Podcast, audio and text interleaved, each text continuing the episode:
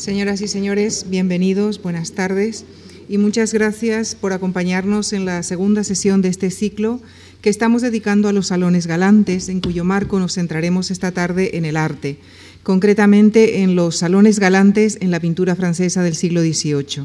Y lo haremos de la mano y en la voz del director artístico del Museo Thyssen, el profesor Guillermo Solana, a quien agradecemos muchísimo que haya aceptado una vez más nuestra invitación. Doctor en Filosofía, Guillermo Solana es profesor titular de Estética y Teoría de las Artes en la Universidad Autónoma de Madrid. También es crítico de arte y como tal colabora en prensa y en revistas especializadas. Es autor del catálogo razonado de la obra del escultor Julio González y ha sido comisario de varias exposiciones, como por ejemplo Los pintores del alma, Julio González, Metáforas del cuerpo y Gauguin y los orígenes del simbolismo. Entre sus publicaciones destacan las ediciones de los diarios de Delacroix, los escritos de arte de Diderot, eh, la crítica de arte de Baudelaire, la monografía Paul Gauguin, la crítica de arte ante el impresionismo, entre otras. Y sin más dilación, señoras y señores, les dejo con él, con Guillermo Solana, y muchísimas gracias por su compañía. Buenas tardes, muchas gracias eh, a la Fundación Juan Marc, eh, muchas gracias a ustedes por, por, estar aquí, por hacer posible esto. Quiero decir, ante todo, que cuando mi amigo Javier Gomá me honró invitándome a participar en este ciclo me sentí primero entusiasmado por la posibilidad de hablar de lo que podrían ser el equivalente visual eh, o los ecos en las artes visuales de los salones mm, franceses de, la época del, del, final del siglo XVII y del siglo XVIII, pero al mismo tiempo me sentí algo intimidado porque inmediatamente pensé que el fenómeno del salón es un fenómeno muy elusivo a las artes visuales. Es un fenómeno que no está representado en la pintura propiamente. Hay representaciones casi siempre algo tangenciales, eh, pero el, el fenómeno como tal, por ser un fenómeno efímero, porque el salón fue una experiencia verbal y una experiencia de vida, y ese tipo de experiencias pues, podrían eh, ser captadas, podrían haber sido captadas por el cine o por la fotografía, pero suelen escapar al arte de la pintura, pues pensé que me iba a costar encontrar materia visual suficiente, masa crítica para, para hablarles de los salones en las artes, en la pintura francesa del XVIII pero me consoló una seguridad, una certeza, la de que había un artista con quien tenía que empezar y en quien encontraría materia suficiente, si, sabía encontrarlo, para, si sabía hacerlo, para enfocar este fenómeno de los salones galantes, porque es un artista mm, absolutamente relevante para, en el fondo, como vamos a ver, aunque no pinte literalmente los salones, es un artista enormemente relevante para lo que se debate en este ciclo, eso que se ha denominado Benedetta Craveri con esa expresión tan bella, la cultura de la conversación. El artista al que me refiero es eh, Jean-Antoine Watteau, el, mayor artista eh, probablemente francés del 18, el primero, el artista que cambió el, arte de la pintura en su breve vida y que a quien se suele considerar como el fundador del rococó, pero no solo como fundador del rococó, sino de el inspirador de, toda una nueva manera de concebir las artes visuales. Y pensé que a la hora de hablar de los salones galantes, la primera referencia, la, eh, la más segura, la más obvia, era la referencia a las fiestas galantes las que, con las que se identifica a. Conocemos a Watteau como el pintor de las fiestas galantes. Vamos a ver qué, qué es esto de las fiestas galantes y qué relación tiene Watteau con todo eso. ¿Podemos reducir las luces? ¿Podemos apagar las luces todo lo que sea posible? Mi, mi intervención se va a dividir en, tres capítulos. El primero está dedicado a esto que se llama en francés, los tres tienen títulos franceses. eh, Fête Galant, fiestas galantes. El segundo es Salón Oval, se refiere al, espacio eh, físico en que se representan eh, los encuentros, las reuniones, como vamos a ver, sociales de la sociabilidad mundana en la pintura francesa del XVIII. Y el tercer y último capítulo se denomina Salonière, por aquellas mujeres que fueron las anfitrionas, las promotoras, las moderadoras del el gran debate de los, de los salones franceses a lo largo del 17 y el 18. Especialmente me concentraré en el 18 e incluso en su segunda mitad. La palabra fête galant apareció antes de Bateau. Se utilizaba en, en, los últimos años del siglo XVII, se utilizó en alguna ocasión para alguna representación de ópera ballet, con un sentido eh, que captamos vagamente con el sentido de una eh, festividad de carácter social mundano por oposición a las fiestas de carácter religioso u oficial. O sea, una, una, fiesta que, una festividad que tendría eh, un carácter más privado o se desenvolvería en ese, en ese, terreno, en ese terreno vago entre lo privado y lo, lo lo público oficial. Galant, galante en español, aparece definido en los diccionarios del siglo XVIII con una vaguedad inquietante, porque puede significar galante, desde la galantería puede significar, como yo he estado consultando diccionarios mm, franceses y diccionarios del francés al español en el siglo XVIII. Y la galantería, por ejemplo, la definen frecuentemente como gentileza o gracia, en esos términos tan vagos. Gentileza o gracia. Pero galantería o, galante puede aludir más directamente, más estrictamente, al cortejo amoroso, a la actitud del hombre que que corteja y sirve a alguna mujer, a quien se llama galanteador o, galán. Em, incluso hasta tal punto llega la identificación de, galán, galante y galantear con el cortejo amoroso, que en un diccionario del 18, por ejemplo, se dice que atrapé une galanterie, eh, atrapar una galantería, se dice del que sufre eh, alguna enfermedad venérea.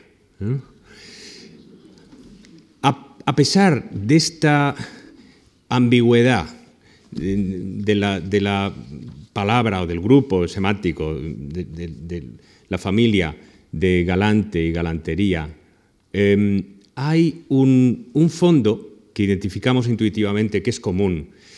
La galantería tiene que ver con eh, el gusto de dar placer en sociedad, tanto si se trata simplemente de ser elegante, tanto si se trata de ser eh, cortés, refinado, eh, gentil, como se, decía entonces, cuando se hablaba de un gentilhombre, por ejemplo, como si eso se refiere más específicamente a la seducción, al dar placer, no en general a la sociedad, a, los compañeros de reuniones de uno, sino específicamente a los compañeros del otro sexo por, el trato amoroso.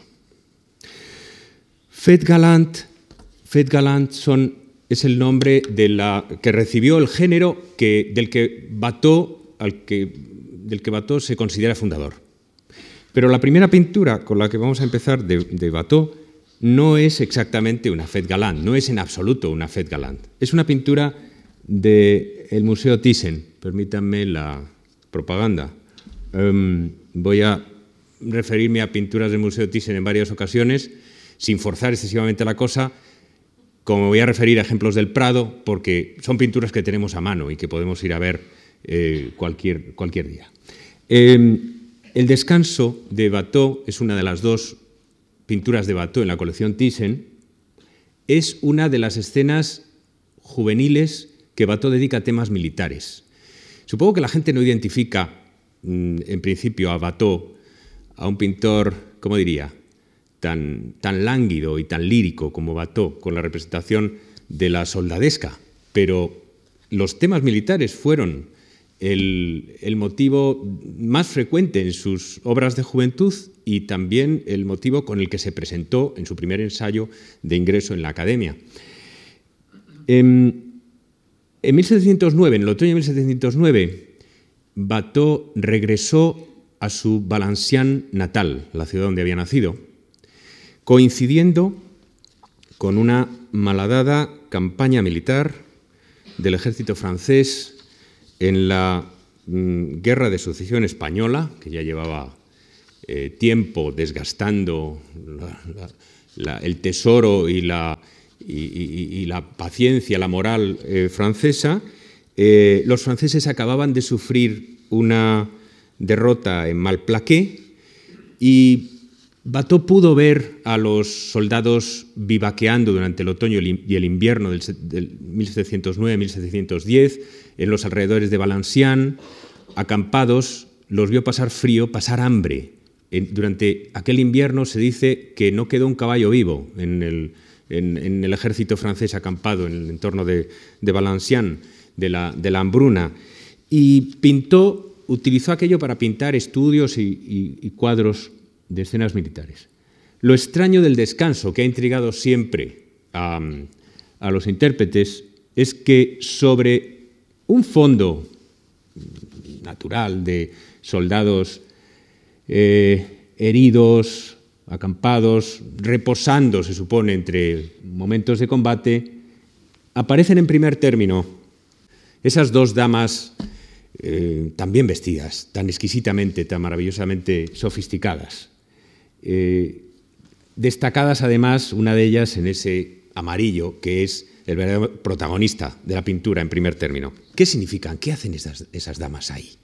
Se trata de señoras de calidad que han ido a socorrer a las eh, tropas mm, por razones de caridad, eh, no sé si, entonces habría en Valenciennes damas dispuestas a, aventurarse hasta un campamento militar para socorrer a los soldados. O se trata de prostitutas, pero parecen demasiado elegantes, demasiado sofisticadas para, para ser las prostitutas de este ejército lamentable, miserable, mm, muerto de hambre y de frío. En todo caso, se ha visto a veces en, estas, en la presencia de estas damas como un recordatorio de, los, de, las bondades de la paz, como una nostalgia de la paz y como una súplica por la paz. Y un recordatorio de la, de la necesidad de mantener, eh, ¿cómo diría?, los modos civilizados.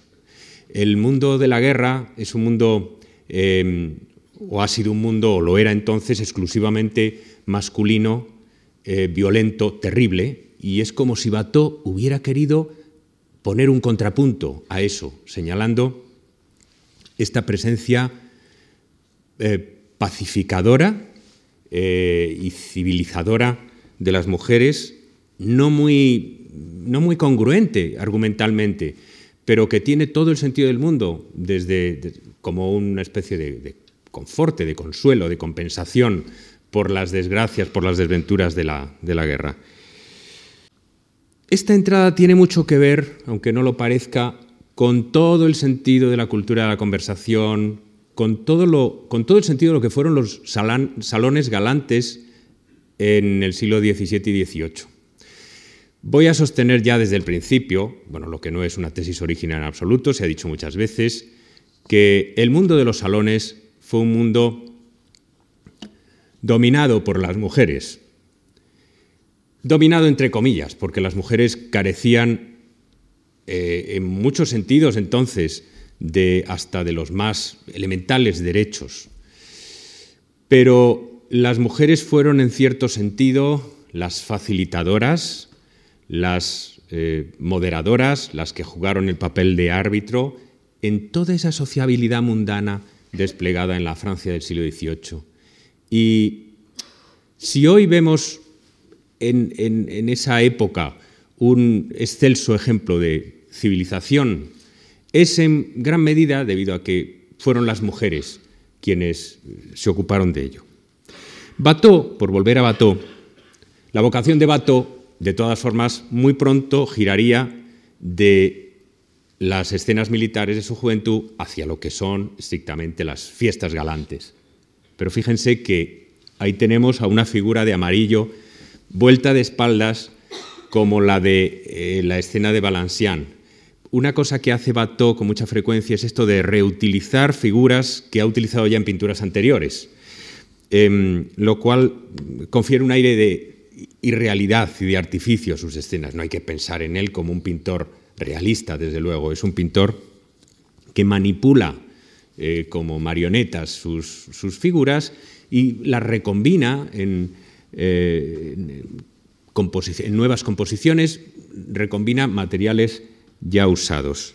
Bueno, la fiesta galante, tal como, por ejemplo, aparece en esta pintura del Museo del, Prado, que es una temprana pero excelente muestra de, fiestas galantes, de pintura de fiestas galantes de Bateau, es la representación de una partie de campagne, como se dice en francés, de un grupo de hombres y mujeres que pasean o se sientan en un parque habitualmente en un, jardín de una, de una propiedad, em, y conversan, flirtean, escuchan música, a veces bailan, em, con una mm, exquisita, ¿cómo diría?, relajación y no sin un punto de melancolía, porque se ha, se ha destacado siempre, pero particularmente desde el decadentismo, desde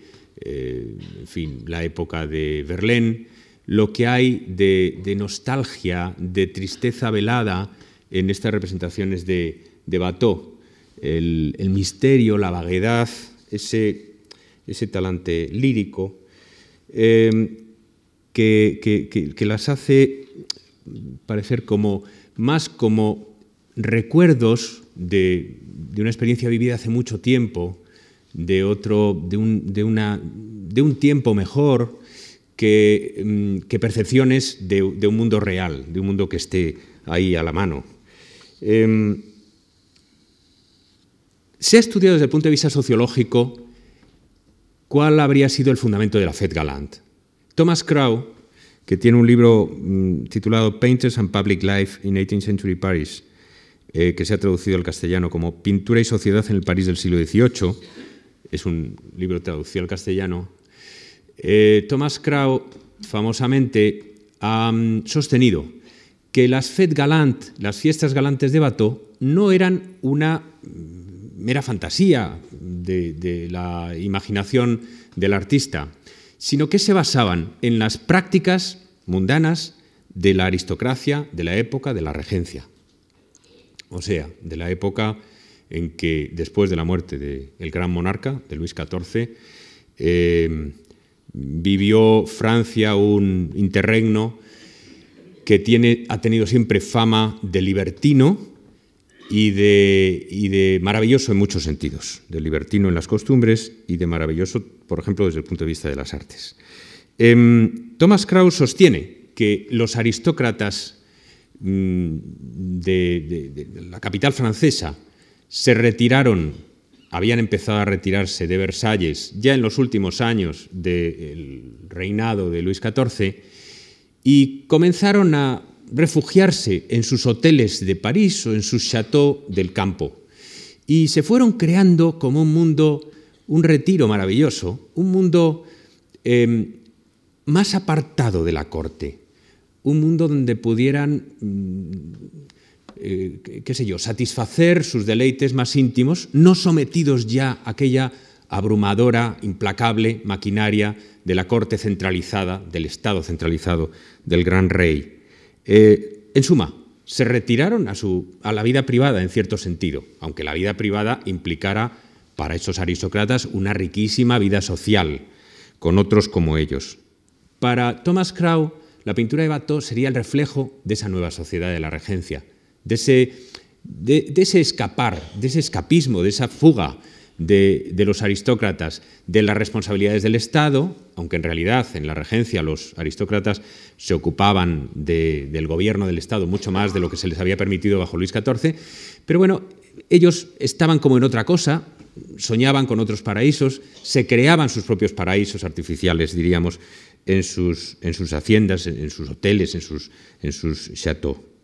Em, según Thomas Krau, Bateau no inventaría tanto, porque estos aristócratas eh, gozarían con los picnics y las promenades por, los parques y los bosquecillos y, dedicarían mucho tiempo efectivamente a bailar y a hacer música, se disfrazarían de, campesinos, eran muy aficionados a las mascaradas. Eh, todo esto que vemos con tanta frecuencia en, en, Bateau tendría un fondo de, realidad. ¿no? Em, por ejemplo, la perspectiva es una muy famosa escena de fiestas galantes de, de Bateau, de la que sabemos eh, exactamente dónde estaba localizada. Sabemos mm, qué terreno representa. No es un escenario inventado. Es la propiedad en el Château de Montmorency, eh, cerca de París, al norte de París, cerca de Saint-Denis, em, que era el hogar, la propiedad del financiero, coleccionista, mecenas y protector de, de Bateau, Pierre Crozat.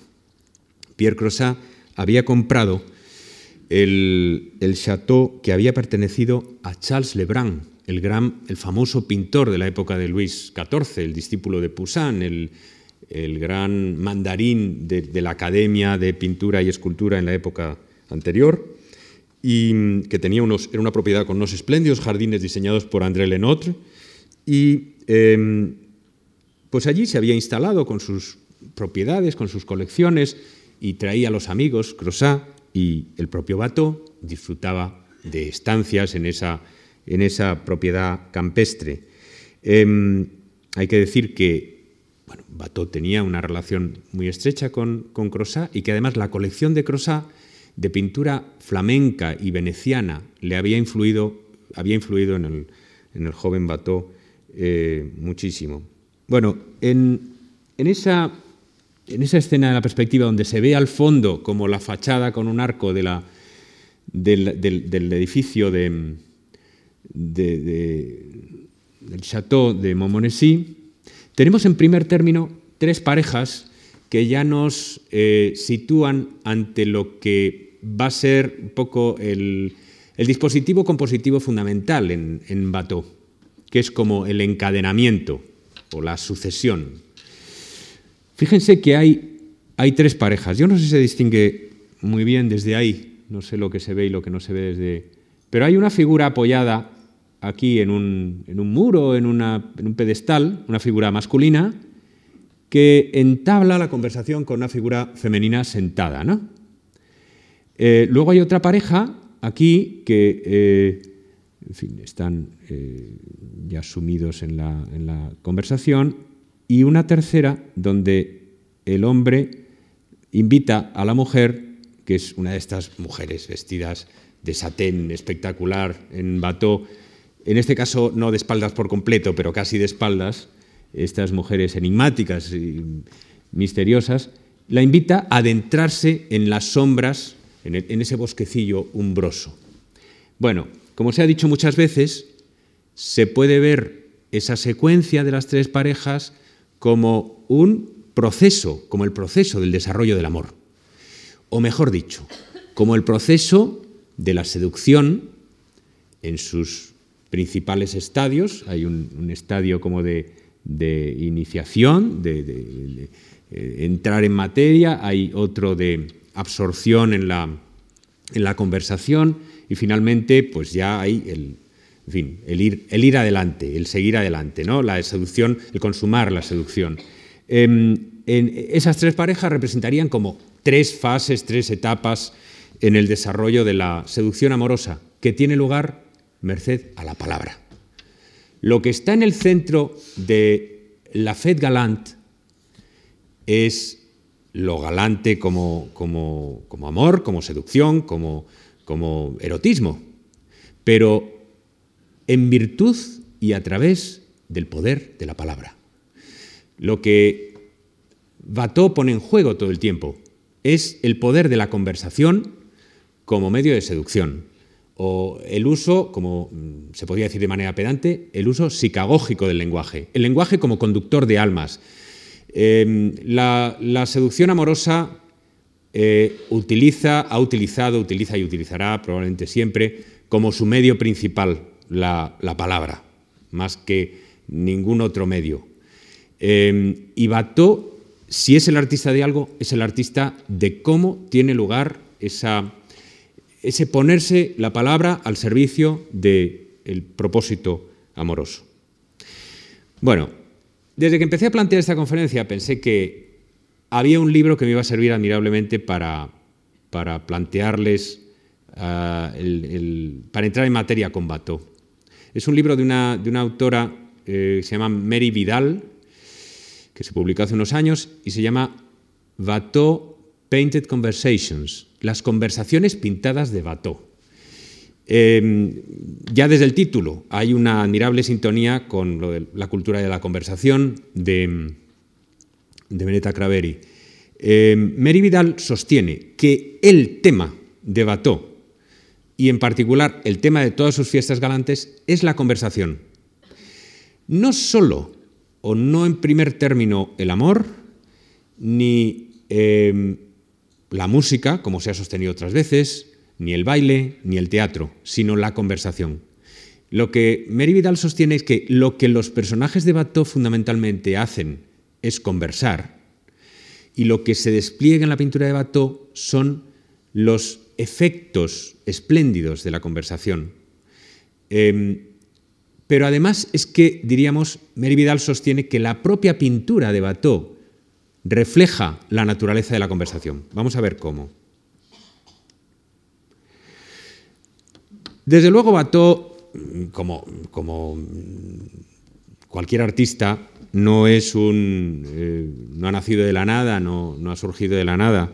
Se nutre de, de un precursor ilustre que había ido ganando en prestigio en los últimos años del siglo XVII en Francia en un ambiente que en principio era muy clasicista, muy, formalmente partidario de la línea, Rubens había ido eh, reclutando, diríamos, partidarios, bueno, no él, pero su causa había ido reclutando partidarios, la causa del color, la causa del movimiento, la causa de la sensualidad pictórica, gracias sobre todo a un gran teórico de la pintura que es, en la propia Academia Francesa, Roger de Pile, y a quien hay que ver un poco como el, el teórico de lo que Bateau va a hacer más adelante. Bueno, nos consta que en las fiestas galantes, en la perspectiva y en otras que vamos a ver ahora, de Bateau, em, tiene una influencia mm, particular el estudio en profundidad del Jardín del Amor de Rubens. El Jardín del Amor eh, ciertamente estaba en las colecciones reales españolas, pero había en, una colección francesa de la, la Comtesse de la Verrue, había una eh, réplica de taller de Rubens que sabemos que Bateau estudió concienzudamente. Entonces, esta pintura de Rubens, esta concepción de Rubens, que es, bueno, es eh, una especie de homenaje a Hélène Fourmin, a su, a su esposa, y una celebración de su amor y de su matrimonio, fue hecho para, para embellecer la circunstancia de su matrimonio. Eh, la figura que, digamos, entra en escena, la pareja que entra en escena, eh, claro, es la pareja del artista y su propia esposa, y luego le recibe pues, un cortejo, como pasa en Rubens, donde se mezcla lo real y lo mitológico, ¿no? donde están presentes pues, los, los cupidos, eh, las las gracias, eh, la propia Venus, aludiendo a los efectos, a la fecundidad del amor, em, etc. Este es el patrón del que salen las fiestas galantes de Bateau.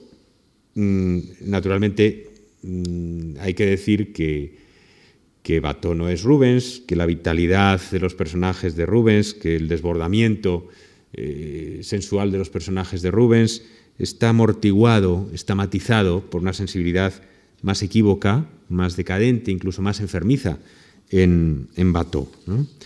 Pero este es un poco el, patrón. Y se advierte muy claramente, por ejemplo, en los placeres del baile o las delicias del baile, porque incluso la, arquitectura evoca ¿no? esas eh, columnas, esa gran arcada en una, especie de parque, ese templo casi simbólico de, eh, amor eh, de Eros, evoca a Rubens. Los placeres del baile es un, o Las Delicias del Baile es un cuadro al que Mary Vidal, esta autora mm, de la que les estoy hablando, eh, dedica un análisis muy pormenorizado, explicándonos que eh, cómo Bato juega con nosotros un poco al escondite. Bato juega con el espectador al escondite, porque lo que pone, juega a la, a como los magos, lo que pone en primer término y lo que da título al cuadro no siempre es el verdadero asunto de su pintura.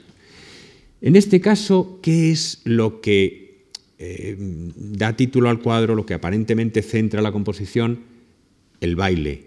Y el baile está encarnado sobre todo en esa eh, pareja, eh, el hombre y la mujer, una pareja protagonista, separada del grupo. Siempre hay en Bató un grupo, un pelotón y una pareja, a veces dos, destacada o separada del grupo, que se encuentra en trance de separarse del grupo o de aproximarse a él.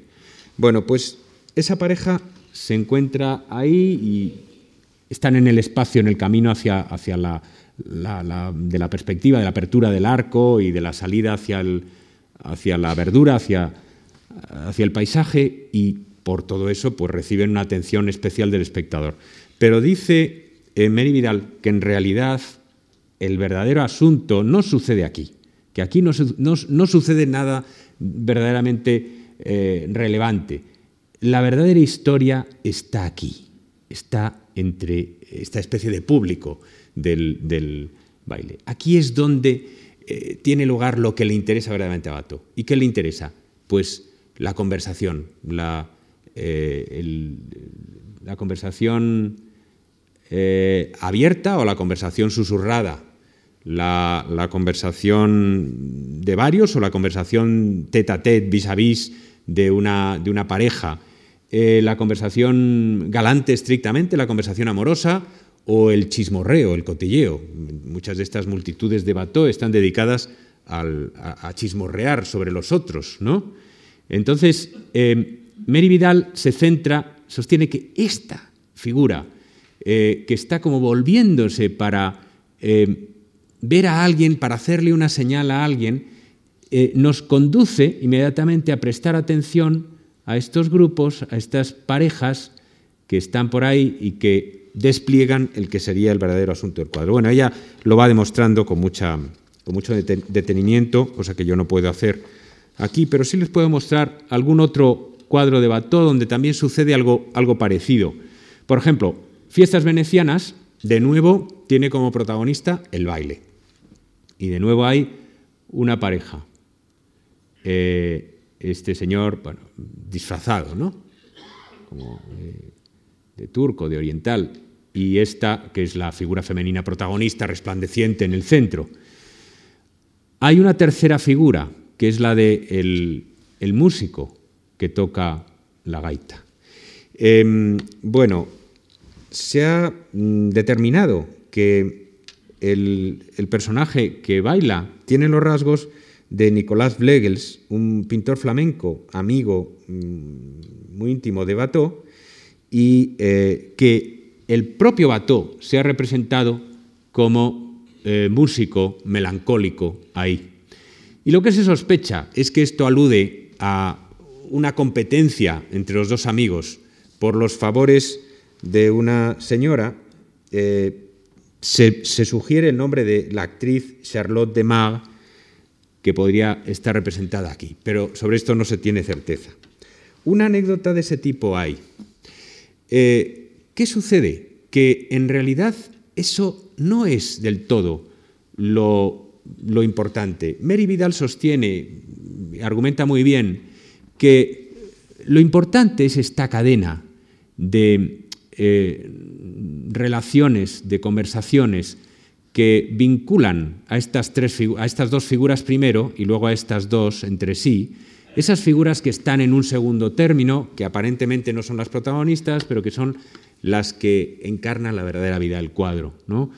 Por ejemplo, esa pareja que está en una situación eh, muy característica de Bateau, que es la situación del el pas.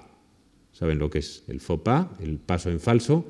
Cuando uno, después de una conversación que uno juzga lo suficientemente convincente, se, se inclina para abrazar a una señora, pero la señora se retira. Eso es un pas. Cuando la conversación queda suspendida y se pasa a la acción. En, en Bateau hay muchos de, ejemplos de, faux pas, hay una pintura que se titula así, pero hay muchos casos porque eh, son ese momento es el momento decisivo en el que la conversación deja de ser conversación y en que la conversación da el salto hacia otra cosa y expresan también muy bien por, antítesis lo que la conversación tiene de contención. Cuando estamos hablando para seducir, estamos em, encauzando, sujetando, embridando también nuestros impulsos. Mientras hablamos, estamos sujetando, conteniendo nuestros impulsos. El, el tiene lugar cuando se renuncia a seguir conteniendo, disciplinando las pasiones con la conversación. Cuando se pasa de, ese trato espiritual al trato carnal directo. ¿eh? Y eso tiene un, un riesgo, es como una pirueta en el aire. Ahora, la gran conversación, la gran conversación amorosa, por supuesto, eh, y una de las obras mm, cimeras de la carrera de, de es esta eh, que en la versión primera del Louvre se titula Peregrinación a la isla de Citerea, o de Citera, se puede decir de dos maneras, eh, y que en la otra versión, en la de Berlín, eh, eh, se llama El embarque para Citerea. Em, la peregrinación a la isla de Citerea mm, representa a un grupo muy nutrido de parejas que se supone que se embarcan para ir a la isla del amor, para una excursión a un lugar utópico, ideal, maravilloso que es el dominio de Venus. Em, muchas veces se ha hablado de la secuencia formada por las tres eh, primeras parejas. Em,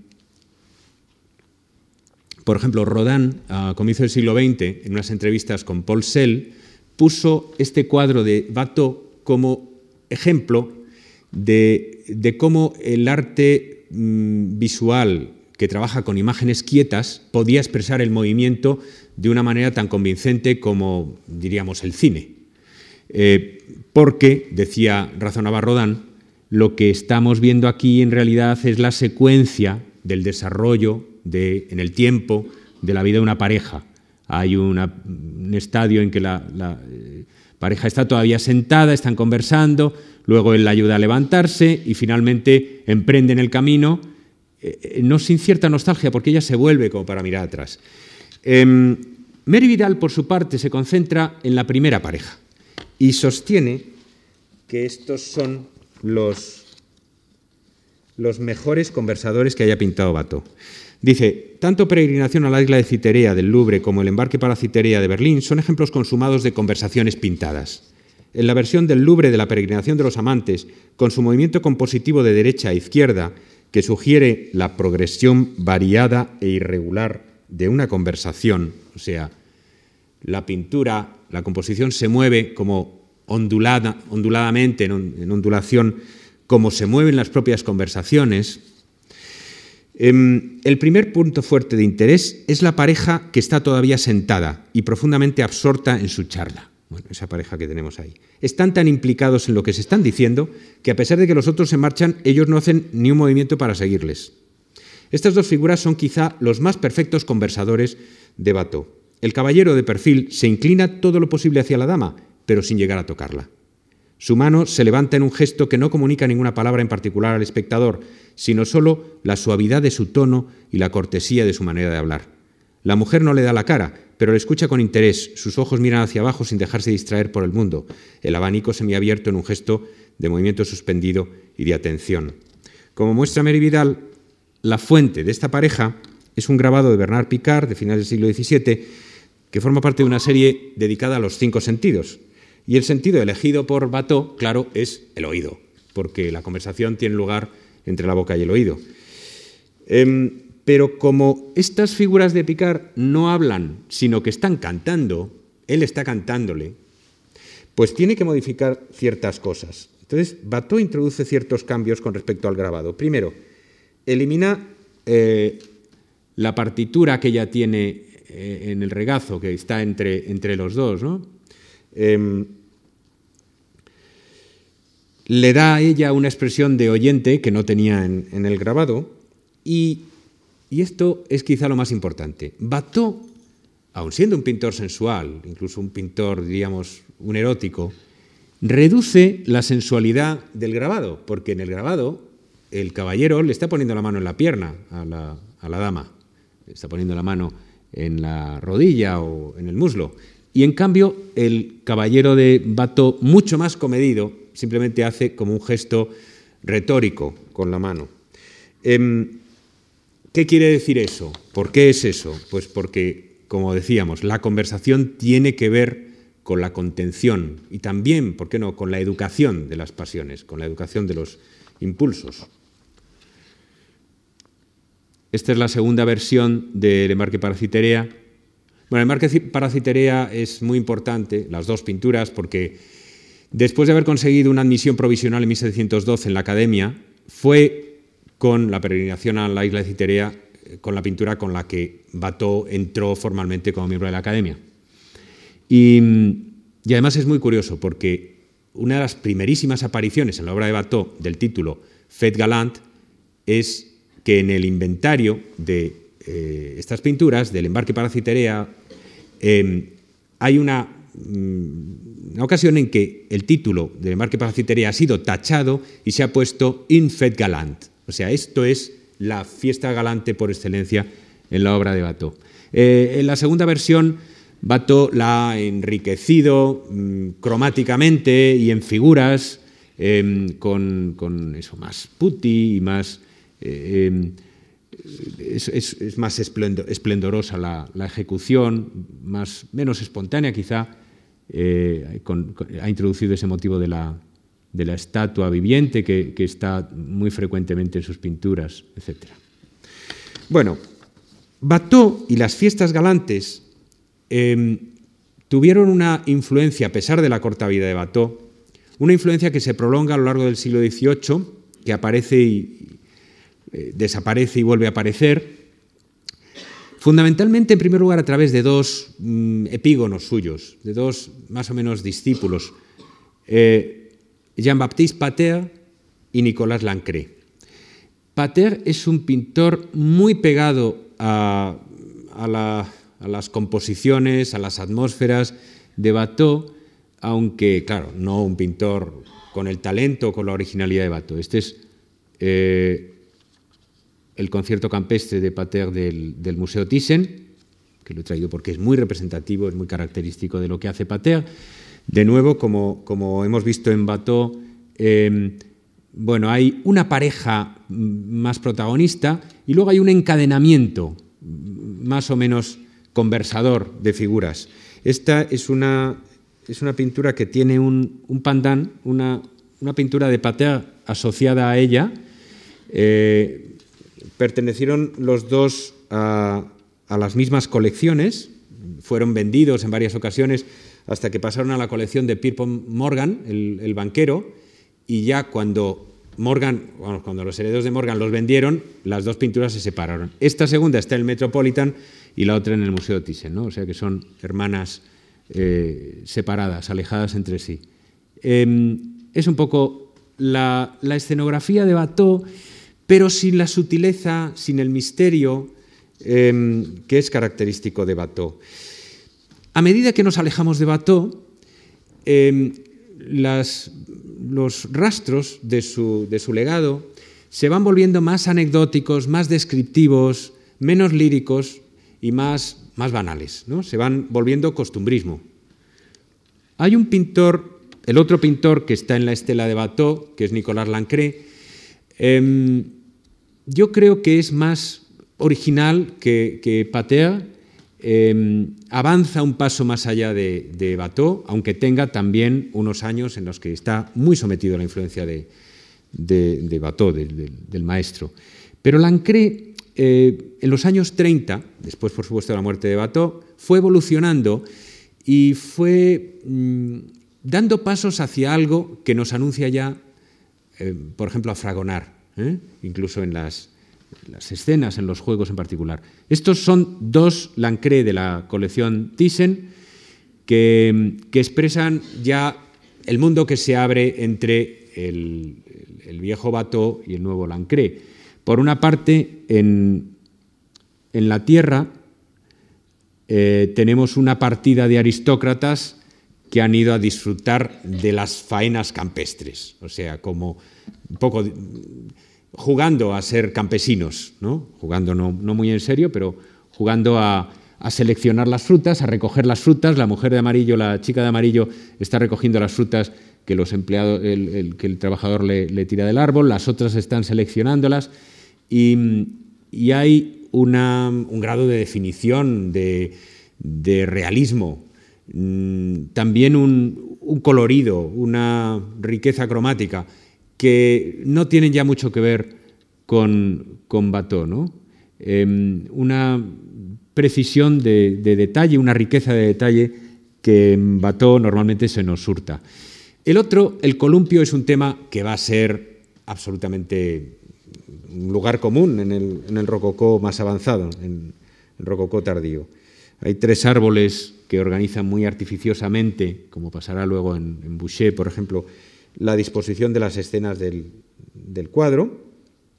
Hay unas parejas en pleno galanteo en primer plano, luego la escena del columpio a la izquierda, impulsada por dos hombres, con lo que tiene. El columpio es un juego amoroso, es una imagen de la competición amorosa y de los vaivenes, de los altibajos de la, de la pasión amorosa, ¿no?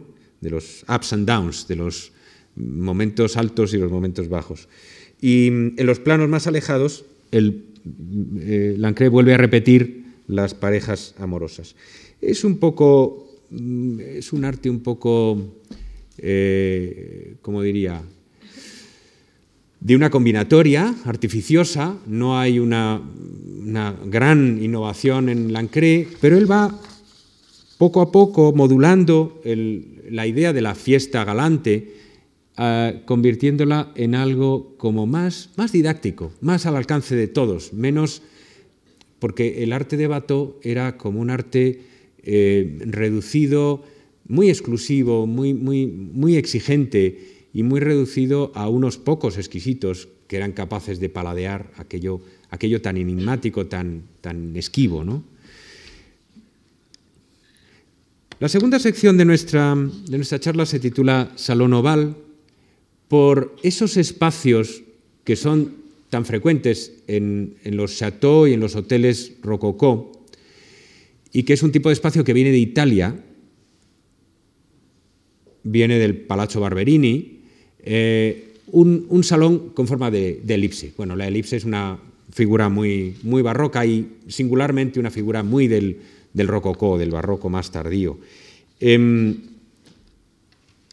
pero antes de entrar en los salones ovales propiamente, nos vamos a despedir de Bateau hablando de un interior suyo, porque vamos a entrar en los interiores, es decir, vamos a entrar, todas las, todas las fiestas galantes que hemos visto hasta ahora eran como salones sin salón, Conversaciones que tenían lugar en plena naturaleza, em, diríamos, em, interferidas por toda la complejidad del, paisaje. Ahora vamos a entrar en el, interior y nos despedimos de Bato con su última obra maestra y una obra maestra casi mítica, L'Enseigne de, de Gersaint, o sea, la, eh, el anuncio de, de Gersaint.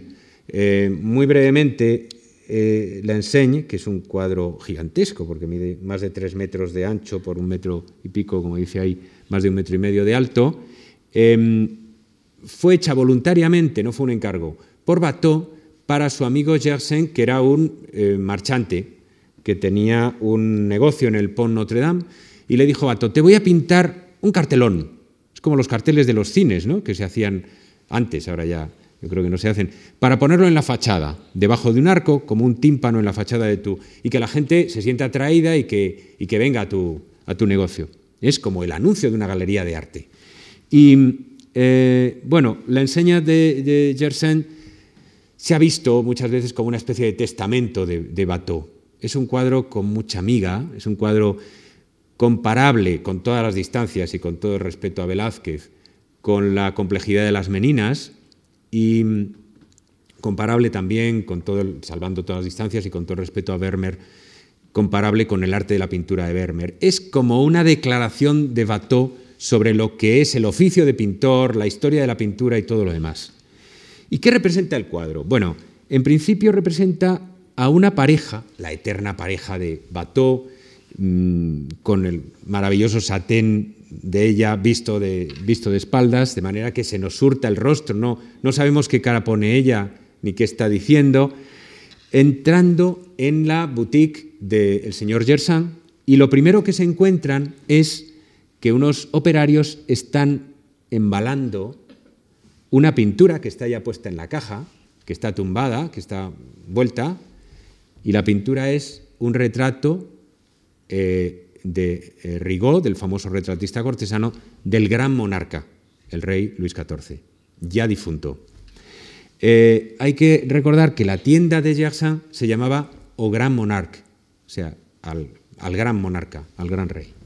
Y la otra cosa que van a embalar es un espejo, que van a meter en la misma, en la misma caja.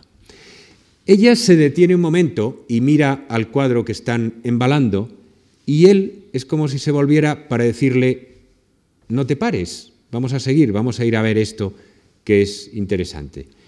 Em, hay ahí una despedida o un algo elegíaco, un algo tocado pero solo rozado, que ha dado mucho que pensar a los críticos. Se ha, dicho, por una parte, que puede haber en eso eh, una especie de de sick transit, de, vanitas sobre lo efímero de la gloria, porque el gran rey ha muerto poco tiempo atrás y se está embalando su retrato como se entierra un muerto.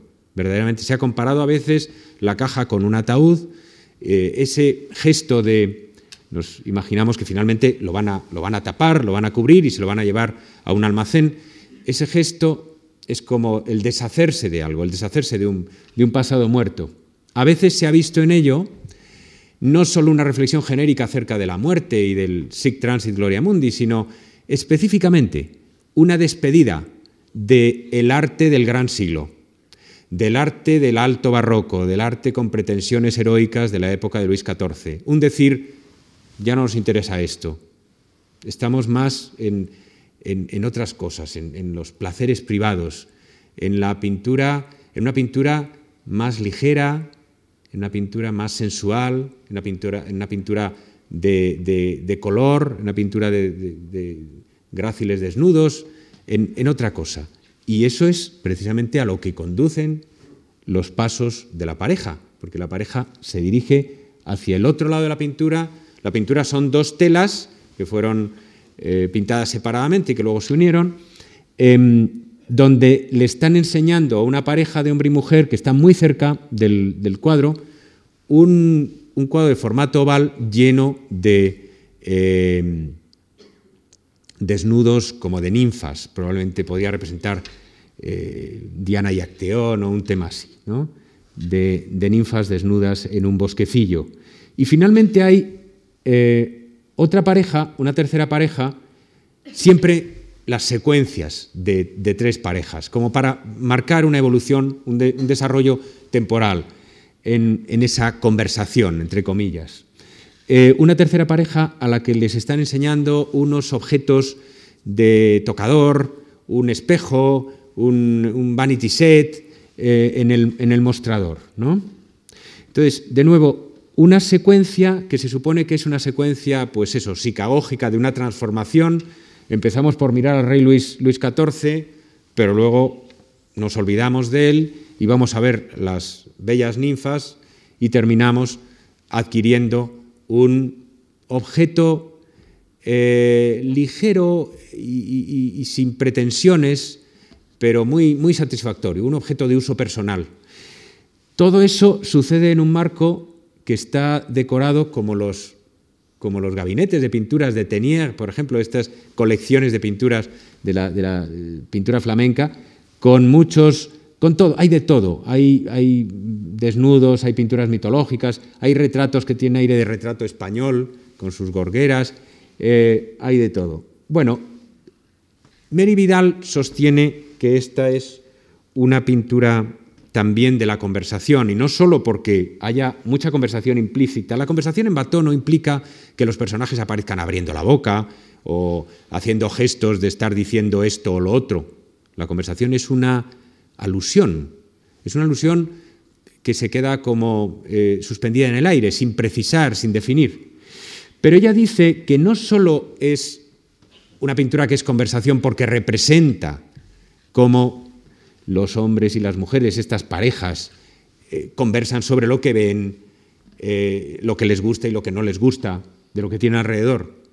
Disfrutan y se dan placer mutuamente hablando de lo que les da placer eh, a su alrededor, sino porque la pintura misma está, dice Mary Vidal, esto es algo más sutil, construida como una conversación.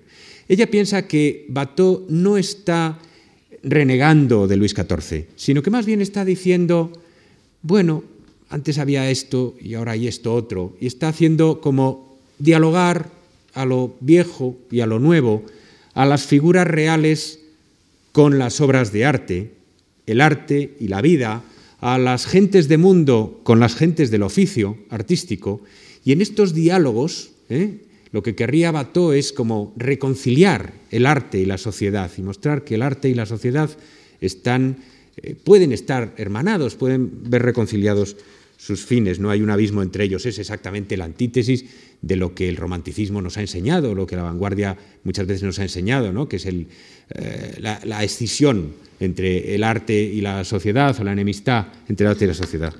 Un solo ejemplo para entender el, cuadro de Bateau por referencia a un contemporáneo em, que pinta algo que se llaman conversation pieces. Hogarth, el británico Hogarth, es un maestro de ese género que es la conversation piece, pero contra lo que el título podía sugerir, pieza de conversación, en realidad no tienen nada que ver con Bateau o con el modo en que la pintura francesa aborda la conversación.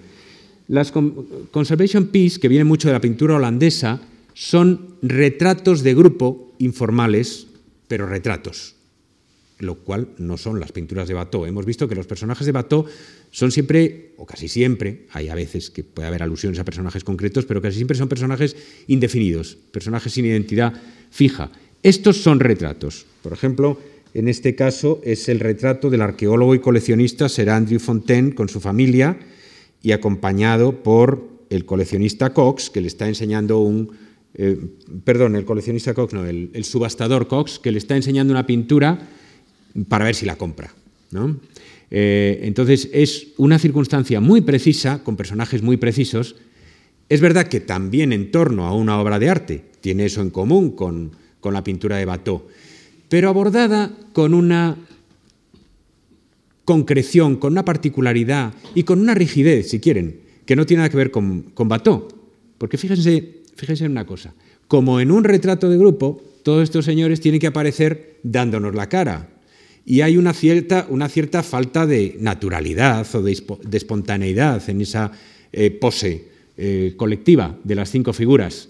Él lo quiere aliviar eso moviendo las figuras, pero no deja de haber una cierta rigidez. Eh, lo característico de Bateau es conseguir esta línea ondulada que penetra en la escena y que nos cuenta una historia, una historia sin detalles, una historia muy alusiva, pero donde cada personaje al mismo tiempo es como absolutamente libre, como en una conversación uno mira para acá y el otro mira para allá, y uno está agachado, el otro está de pie. Hay una perfecta fluidez de las figuras de la que carece por completo la pintura de, Hogarth, aunque también el, propósito de Hogarth probablemente fuera conseguir esa espontaneidad, esa informalidad, pero desde luego no lo consigue en tal medida. Y por fin llegamos al Salón Oval. ¿Por qué el Salón Oval? Bueno, como teníamos que entrar en el salón y tendríamos que acabar trayendo las fiestas galantes al interior, em, pues hemos acabado en el, que fue el escenario privilegiado de esos interiores, de, esas imágenes en la pintura. Em, he dicho que el Salón Oval es un poco la encarnación del espíritu rococó y Lancré es un artista que a partir del año 20, a medida que se va emancipando de la influencia de Bateau, eh, ya hemos visto antes unas obras en las que demostraba su propio espíritu, pero aquí lo vamos a ver todavía más, pinta interiores con grupos de figuras, con conversaciones, conversaciones que giran en torno a un acontecimiento que puede no ser conversacional, que puede ser la música o el, baile con frecuencia, o a veces un juego. Eh, el concierto en un salón con decoración arquitectónica es, fíjense qué gracia, eh, el salón de la casa de campo de Crozat en Montmorency. O sea, la misma casa que veíamos en la perspectiva de Bateau al principio. La veíamos al, fondo entre, eh, en una abertura entre, entre, los árboles. Ahí había efectivamente un salón oval. Eh, Lancré mm, pinta, se ve que es un espacio eh, oval, perdón, por el suelo también, ¿no? Y, lo pinta con estas aberturas, estas grandes eh, puertas al jardín, que va a ser una constante en sus, en sus pinturas de salones. La naturaleza siempre está de fondo, como se mantiene ese recuerdo de... Entonces, en el centro están los músicos, pero alrededor, un poco emulando a Bateau, la gente no presta atención, la gente está en sus conversaciones. la música es, un, eh, es música, mm, Gebrauchsmusik, como dicen los alemanes, música ambiental, para que las conversaciones y, desde luego, la seducción amorosa siga su curso. Todavía eso es más intenso en la gallina ciega. La gallina ciega es un, un juego muy representado en el siglo XVIII, hay que acordarse de, Goya, por supuesto, más tarde, em, y un juego central en la representación alusiva del amor. La gallina ciega es la situación del enamorado, la, ceguera, mm, el vértigo, el desconcierto, la confusión del, del que juega la gallina ciega, incitado, provocado por los que le rodean, es la confusión del enamorado. Entonces, en el centro hay una pareja separada y ella le, hace cosquillas con una pluma y él tiende las manos para, para tantear, para orientarse, y a su alrededor se despliega toda esa compañía feliz. Las compañías de Lancré, los grupos de Lancré son más inequívocamente alegres que las de Bateau, que eran más a veces no parecían tan alegres. Em, una em, compañía en la que hay muchas chicas y hay un caballero y una madre con una hija que le está explicando el sentido del juego. Y esto tiene que ver como con la educación eh, en el amor, ¿no? la educación, el explicar a, la hija lo que es, lo que es el amor. Em, lo interesante de los salones ovales como espacio de Lancré es y en este caso más que en ningún otro, es que producen un cierto efecto de vértigo. Fíjense que la combinación entre esa falda enorme de color rosa desplegado, que además está sometido a una torsión, se ve que ella está como girando para escapar a los, a los brazos de, él, más este, em, eh, esta configuración radial ¿no? en el suelo, eh, que no está del todo conjugada con la bóveda, no coincide con la bóveda. Y luego, en fin, las manos extendidas de él tienden a sugerir una sensación de vértigo, la sensación de que todo da vueltas a nuestro alrededor y ya no sabemos dónde está a la derecha, a la izquierda, ni al arriba ni en, ni abajo. Es esa sensación de vértigo la que ha tratado persistentemente Lancré de evocar en eh, sus pinturas de salones ovales. Por ejemplo, aquí de nuevo eh, de manera más compuesta de otra manera, porque desarrollada más en vertical, este baile en un pabellón, con de nuevo la apertura al jardín y la pareja que baila y se supone que gira en el centro de la sala, rodeados por eh, los rostros de sus, de sus amigos y contemplados como por, por eh, algunos amigos convertidos en espectadores. ¿no? Esa sensación de estar en medio son como derviches giróvagos, como estos derviches que, giran y giran extendiendo sus faldas, em, hasta que eh, no, el, mundo es, una, es algo borroso, em, eh, confuso. ¿no? Em, hay un artista que no desciende de Bateau, pero que tiene puntos de contacto con esta tradición, y que es Jean-François de Troyes, que aquí pinta a unas figuras disfrazadas también el carnaval es una metáfora del amor, el rococó, el, eh, no, reconocer, uno, al otro, el no reconocerse, la incesante metamorfosis, que es el producto del amor. Son figuras como de carnaval, figuras disfrazadas, máscaras, aunque no lleven la cara cubierta, en este espacio en sí mismo como desorientador de, de una planta oval. Ahora, llegamos al corazón del salón rococó con una pintura que, por cierto, mm, con mucho acierto se ha puesto en, las invitaciones de este ciclo em, de Jean-François de Troyes, la lectura de Molière. Bateau nunca había utilizado la lectura, utiliza la música, utiliza eh, el baile. Em, de Troyes utiliza la lectura Supongo que Bateau no quería utilizar la lectura porque mm, quiere utilizar solamente la, conversación, el misterio de la conversación de la palabra hablada y la lectura está, bueno, pues es otro dominio. Pero de muy artísticamente centra en la lectura un complejo juego múltiple, conversacional y de seducción. Em, fíjense, como en los salones ovales, aunque este no es un salón oval, como en los salones ovales tenemos un círculo. Es como los carromatos del oeste cuando vienen los indios, pero eh, para, la, para la lectura, para escuchar la lectura. Los sillones están descolocados, los sillones no podían estar así en un salón, porque los protagonistas los han acercado para estar todos juntos rodeando al que es, al caballero, que es el, lector de, la, de esta alegre compañía.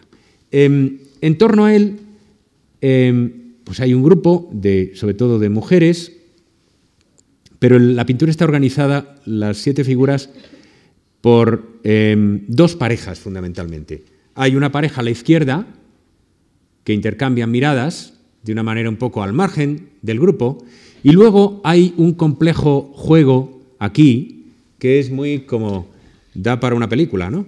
Para eh, una novela como Le Liaison dangereux o algo así. El caballero que ha interrumpido la lectura, la lectura se ha suspendido para prestar atención a la vida, vuelve la mirada a esta señora, que no le mira, que nos mira a nosotros, al espectador, y así enlaza al espectador con la escena, como lo hace esta.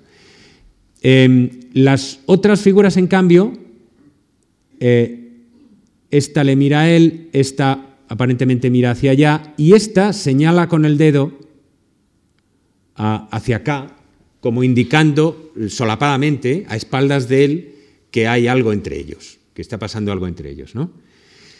Bueno, esta es la materia del, salón em, galante, eh, todavía no filosófico, todavía no del salón del que, em, no sé si se hablaría el otro día Benedetta Craveri, del salón de los Diderot y d'Alembert y Rousseau. Este es el salón eh, normal, donde la conversación y el ejercicio de la galantería, la conversación polí, la conversación cortés y la seducción amorosa son la materia principal.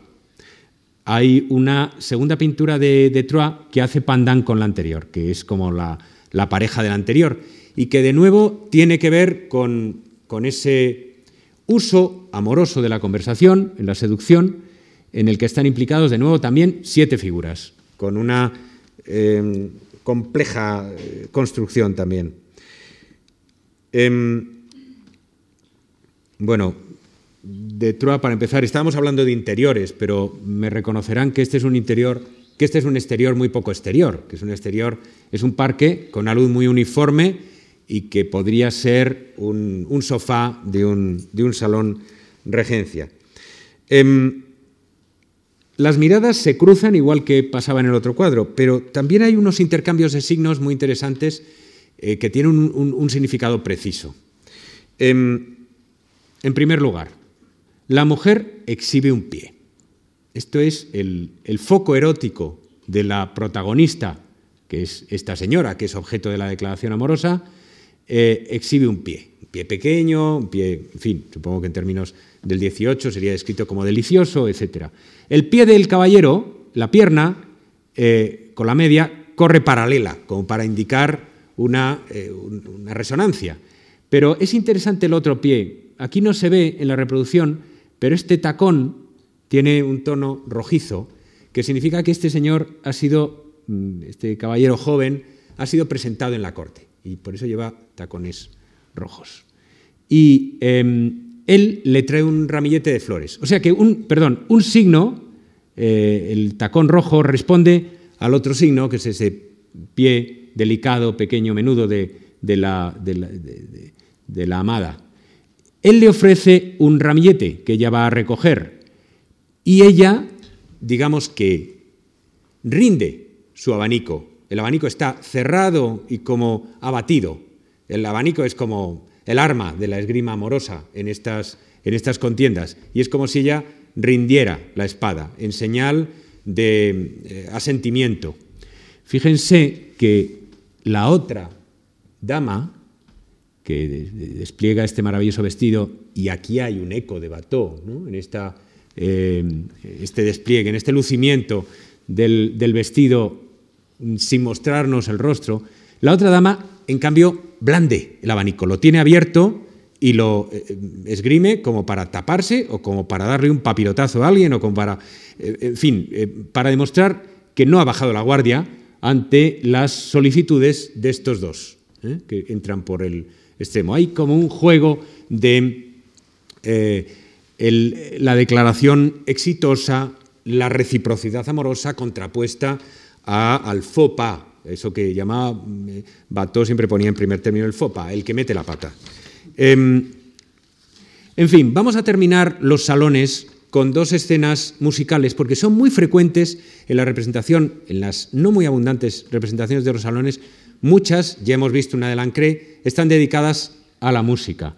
Y tenemos el sexteto, el concierto español de Louis-Michel Fanlot, del Hermitage, donde toda la atención principal está centrada en los músicos, que tienen como una... Eh, hay un cortejo galante entre ellos, porque son todos hombres alrededor de esta eh, mujer al teclado, esta dama al teclado. Pero tenemos también una insinuación de conversaciones lejanas ahí al fondo. Eh, está pasando algo entre, en este triángulo, ¿no? Em, hay un eco vago de Bateau en estas cosas. ¿Cuál es la diferencia?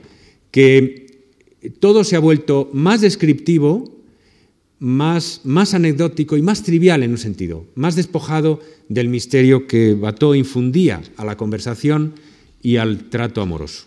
Y en fin, este eh, cuadro de alguien asociado a los Fanlot, porque fue discípulo de Carle Fanlot, el tío, y acompañó a España al sobrino, a Louis Michel, que saben que estuvo en España como pintor de la corte de Felipe V y que tiene una famosa familia de Felipe V, pues este em, Michel Barthélemy Olivier vino con, em, Michel Fanlot a, España, es de la misma, y pinta este, el té inglés en el Salón de los Cuatro Espejos en casa del príncipe de Conti, porque Olivier era el pintor de cámara del príncipe de Conti, y, y se aproxima él de una manera muy distinta, porque las figuras quedan como en un segundo plano y lo que importa es la descripción del espacio, ¿no? describir la manera maravillosa en que la luz entra por esos eh, ventanales. Pero ¿saben quién es el caballerito que está sentado al teclado? El joven Mozart. Esta es una de las imágenes eh, documentales, certificadas, vaya, de la presencia de Mozart en París durante los dos meses que permanece en París al final de su periplo, de su famoso viaje de toda la familia Mozart, en 1763-66 por Europa. Em, y ahí está el pequeño Mozart, pues con en 1766 tiene siete años, ¿no? Em, o seis años, sentado al teclado y, luciéndose ante una compañía que tampoco parece prestarle tanta atención, en la mejor tradición de estas imágenes de salón, donde los caballeros y las damas están a lo suyo, mientras eh, la música suena. Bueno, nuestro último em, capítulo está dedicado a las salonières. Como he dicho, es muy difícil, es muy difícil encontrar imágenes de lo que fueron los salones, eh, la sociabilidad mundana en la Francia del XVIII. Pero tenemos en cambio una amplia iconografía de esas mujeres a quienes debemos el fenómeno de los salones, que fueron las anfitrionas, las, ¿cómo se diría?, árbitras, las moderadoras, las promotoras, las sostenedoras en todos los sentidos de los salones. Eh, hay algunos nombres que supongo que habrán aparecido en el... Eh, Benedetta Craveri ha hecho la historia en varios libros, no solo en la cultura de la conversación, de esas figuras de las salonières, em, desde Madame de Rambouillet, que ya cuenta la estancia azul, hasta, bueno, se puede contar esa historia hasta Madame Recamier, ¿no? Pero en la segunda mitad del siglo XVIII, el París de mediados del siglo, hubo unas cuantas que fueron muy famosas. Em, Madame du Deffin, Mademoiselle de l'Espinasse, Suzanne Necker, su hija Germaine Necker, Madame de Staël, y sobre todo, sobre todo una, Madame Geoffrin. Madame Geoffrin fue como la gran salonier. Si hubiera que mencionar una en pleno siglo XVIII sería ella. Por fin tenemos una pintura de un salón de verdad. Eh, ¿Cuál es el problema? Que es una pintura de 1812, o sea, es una reconstrucción ideal. ¿eh?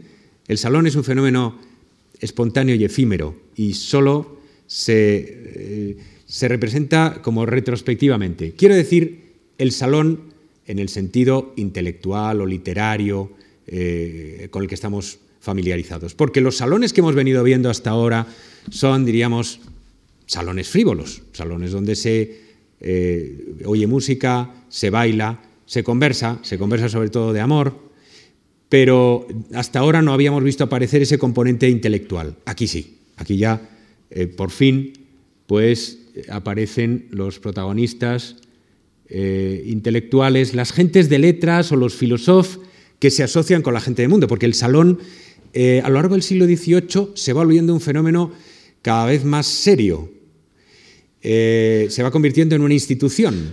Y la institución consiste en que los intelectuales, entonces no se les llama todavía intelectuales, las gens de lettres, eh, los, hommes de lettres o los filósofos, se hacen amigos o son patrocinados por las gentes de dinero, las gentes de fortuna o las gentes de título, y se hacen amigos de ellos, se, se conviven con ellos. A veces no solo una tarde, sino que viven literalmente el mismo, bajo el mismo techo.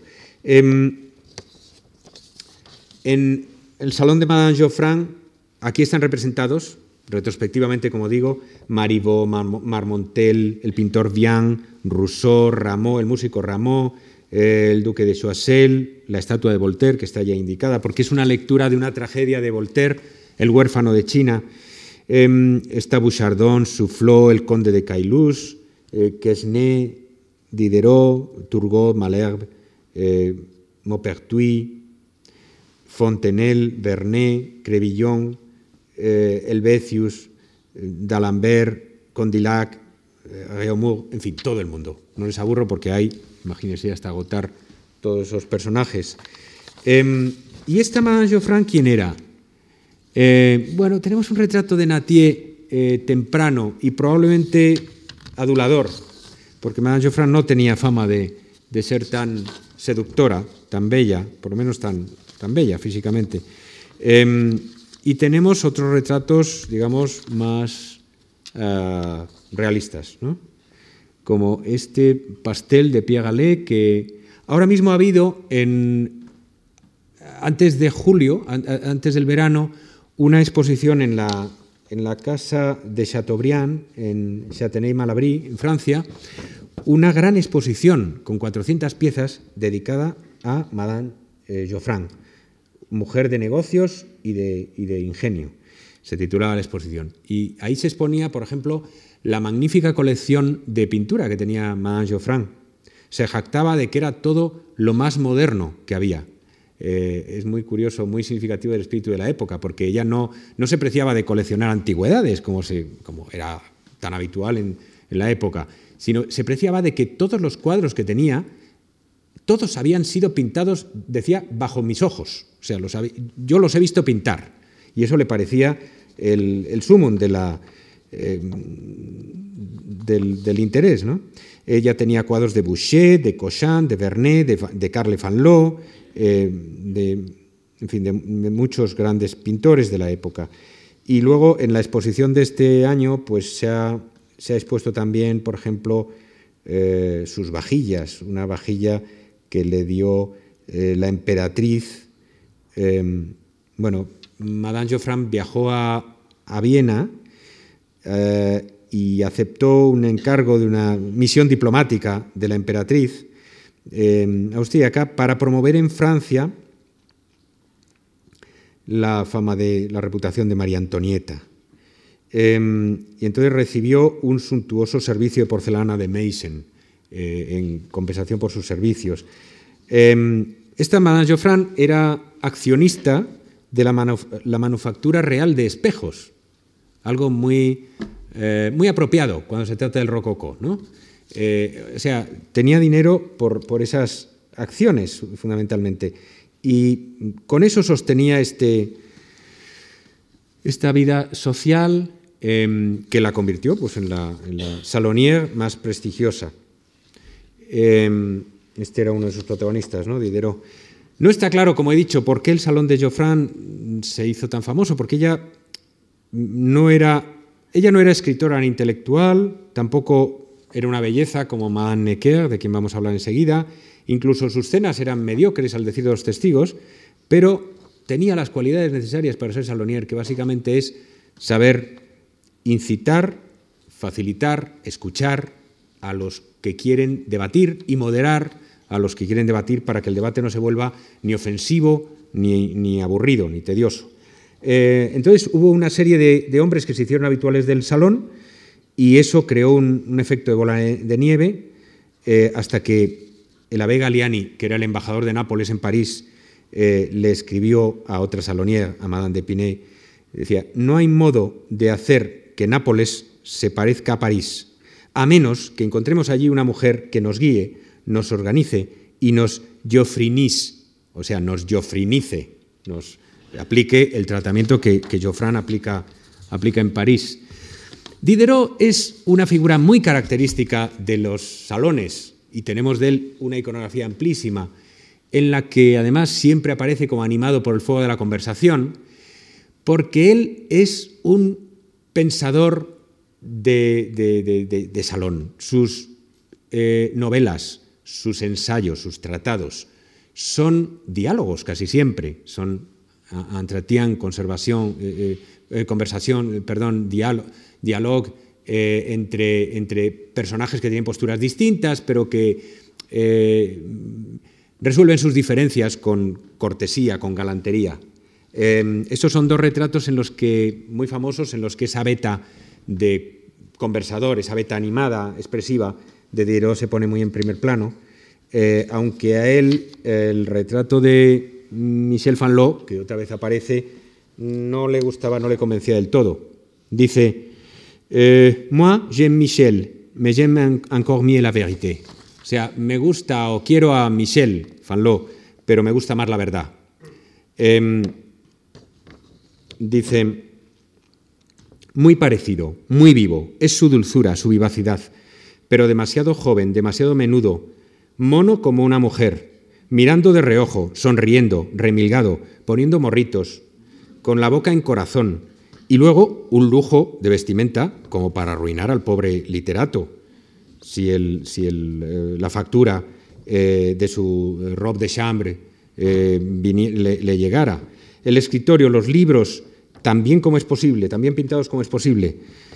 Eh, cuando se ha querido el color brillante y se quiere ser armonioso.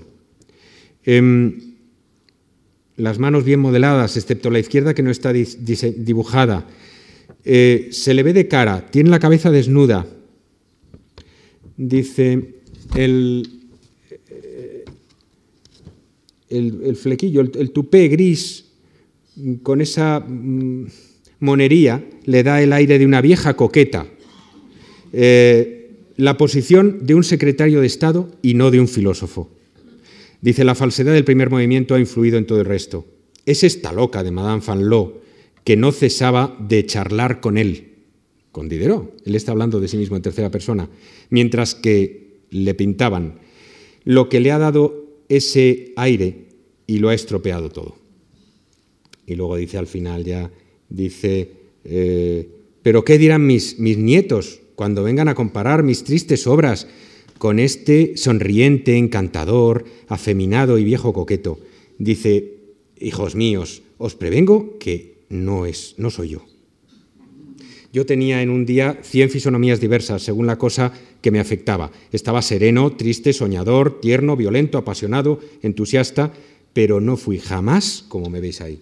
Bueno, pues lo que de todas formas, aunque no sea él, como eh, Diderot dice con todo derecho en el Salón de 1767, donde tiene la, eh, el valor y la cara dura de mm, comentar su propio retrato expuesto en el salón, em, pues lo que sí tiene es esa animación porque dice es que la loca de la señora Van Loo venía todo el tiempo a charlar. Es la expresión de esa constante conversación.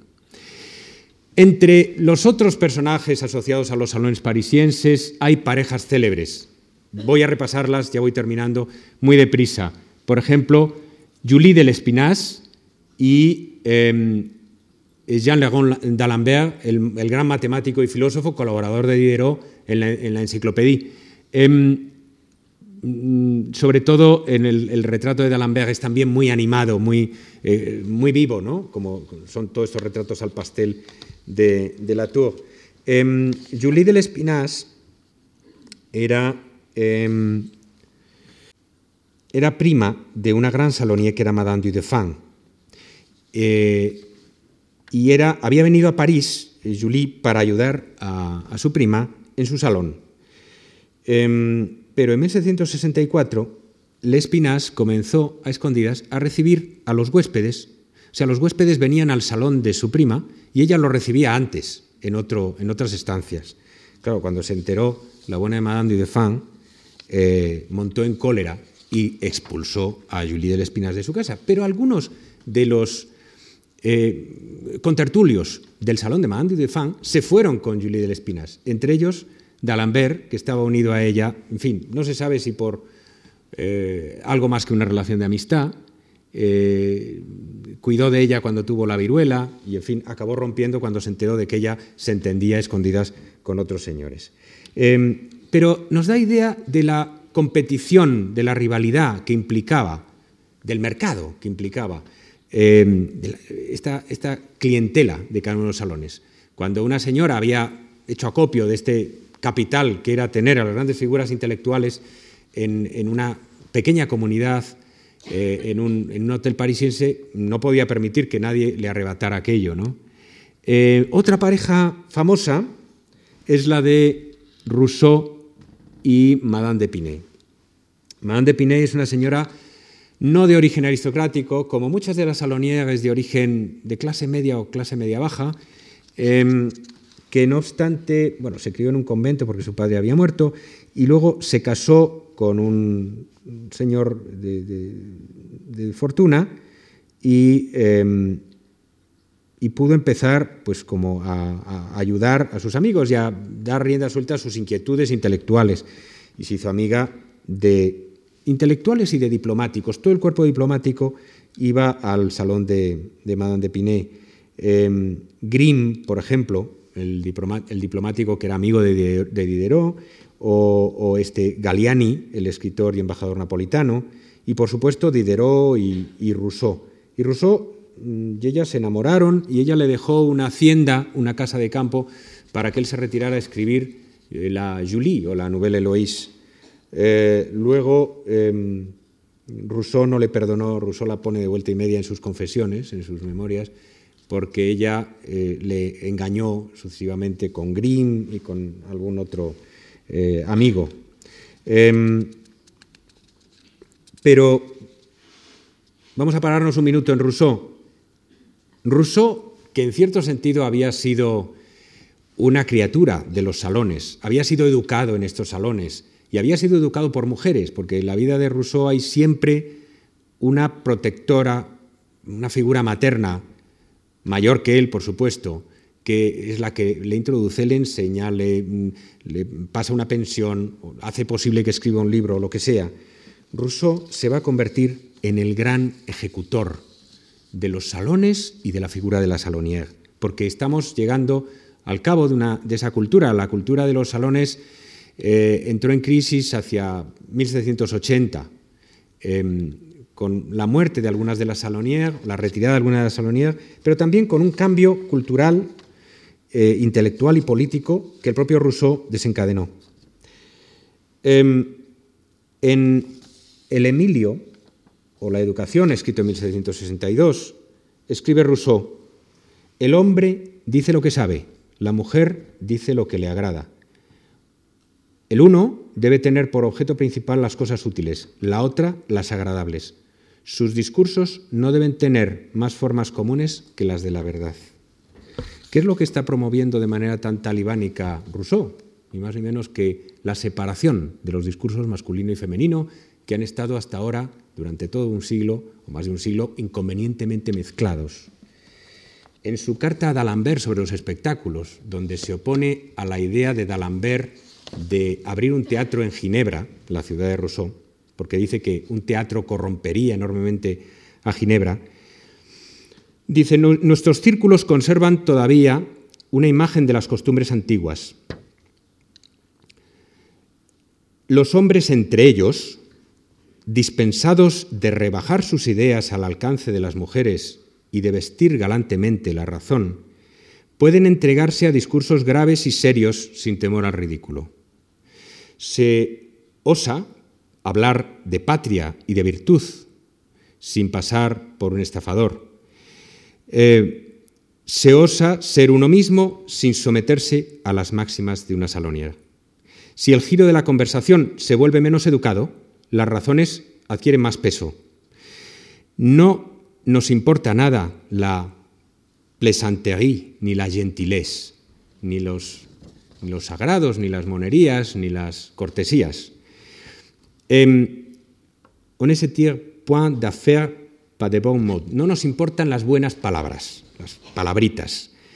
Em, el que se siente atacado con todas las fuerzas por su adversario se ve obligado a emplear todas las suyas para defenderse. Es así como el espíritu adquiere la justicia y el vigor. Aquella se oye a Robespierre eh, y a Saint-Just al fondo. Yo me acordaba leyendo esto de una película que se ha estrenado hace poco y que, he visto hace unos días, eh, que es eh, Un Dios salvaje. Y es, es, una película que nos explica mucho sobre lo que significaba la cultura de la conversación, sobre lo que significaron los salones, como una empresa educativa, como una empresa civilizatoria. Eh, los seres humanos cuando se les deja recaen en la barbarie de manera natural.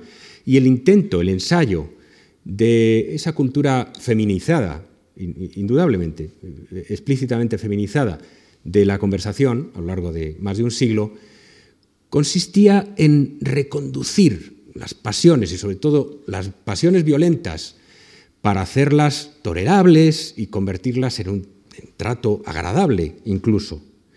Cuando Rousseau decide echar por la ventana todo eso, está abriendo la puerta a, una cultura completamente distinta, a una cultura de la confrontación, de la revolución y de la, y de la guerra civil, si es preciso, ¿no?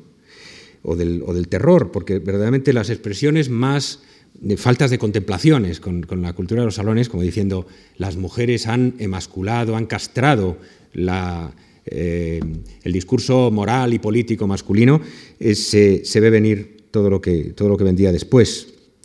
Em, y efectivamente la, cultura de los salones se iba extinguiendo. Una de sus últimas representantes fue una eh, señora muy inteligente, una gran escritora, aunque casi no la dejaran escribir, y además una señora muy bella eh, llamada eh, Suzanne Courchot, de Casada Necker, casada con Jacques Necker, el banquero que fue el famoso y postrero ministro de Finanzas de Luis XVI, el que hizo el último intento por sanear las cosas antes de que viniera el diluvio y se lo llevara todo por delante.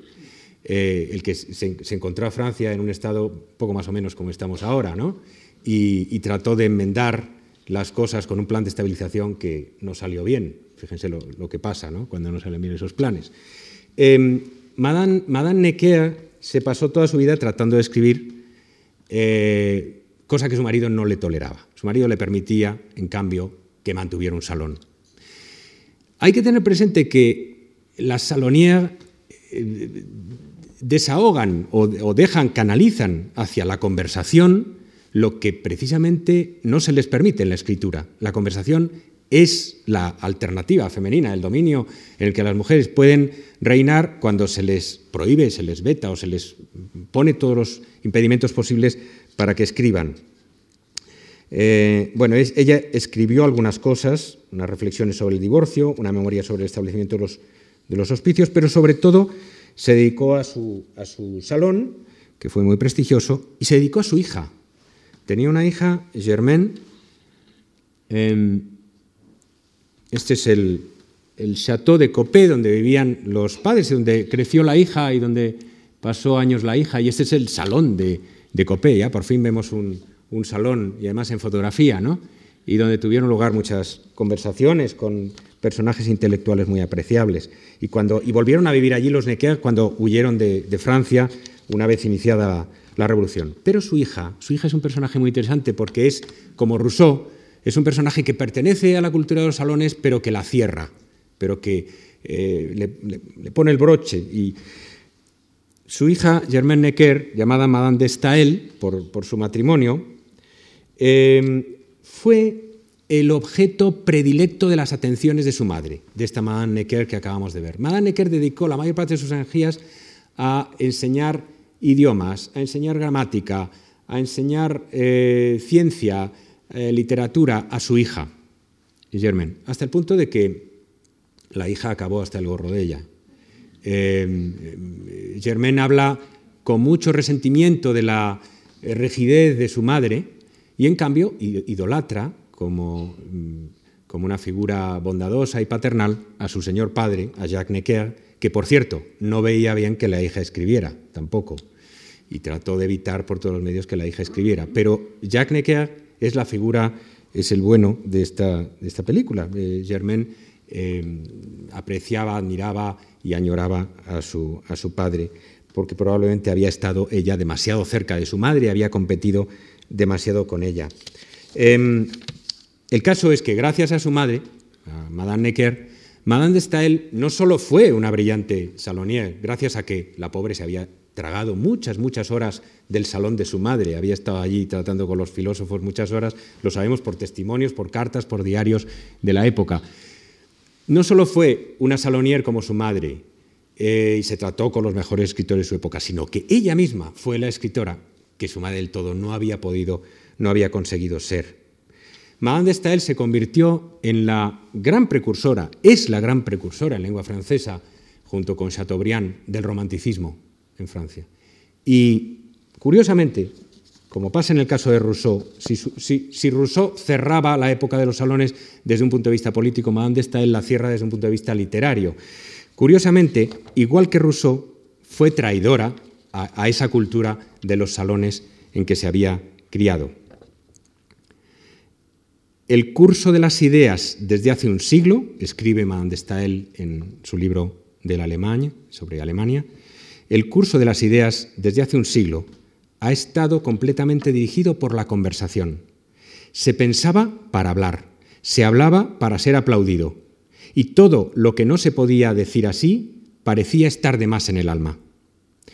Es una disposición muy agradable la del deseo de complacer, pero ella difiere, sin embargo, mucho de la necesidad de ser amado.